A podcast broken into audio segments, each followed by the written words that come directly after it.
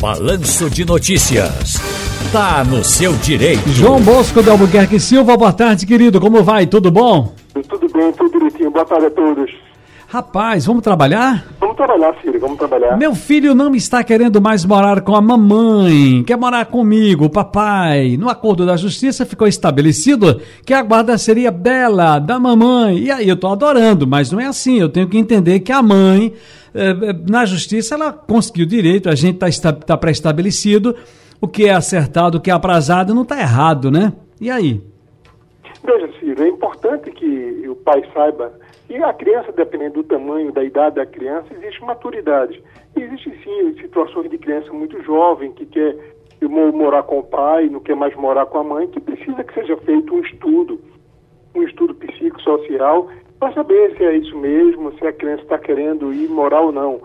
Tem que se respeitar, sim, o melhor interesse da criança. Existem situações de, de já pré-adolescente, de 13, 14, 15 anos, que é uma situação onde ele já expressa essa vontade, se não for alienação parental, quer dizer, se um deles não estiver fazendo alienação, é uma demonstração de vontade. O juiz pode, inclusive, pedir que se faça um estudo, ou até mesmo, caso em alguns casos acontece, pode ouvir a criança e saber se o interesse dela é de morar com o pai e com a mãe, e aí fazer com que essa criança usufrua a convivência com a mãe, como também usufrua a convivência com o pai. Se ela quer morar com o pai e não existe nenhum empecilho do pai, o pai é um homem bom, que cuida, que zela da criança, que dá amor, por que não? Eu acho que o direito é o mesmo, entendeu? Isso não pode ficar, não porque eu tenho a guarda, a justiça me deu, o pai jamais vai pegar. Não é assim que se trata, é sempre buscando o melhor interesse da criança, Ciro.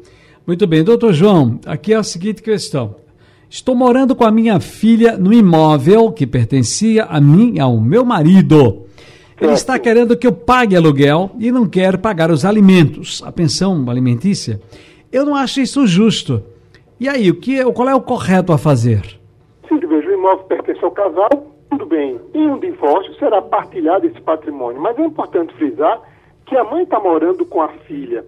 O imóvel não é somente residência da mãe, é residência também da filha.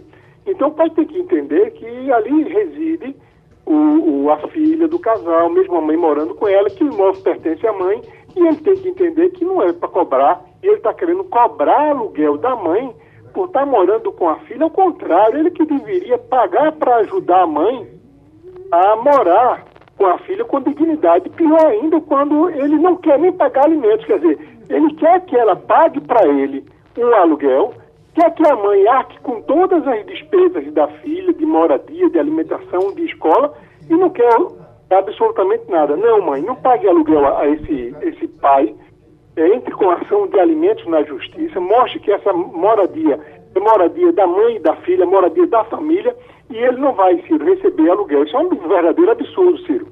Doutor João Bosco de Albuquerque Silva, sempre muito bom ouvi-lo. Um grande abraço, tá no seu direito, hein? Um abraço, Ciro, boa tarde a todos.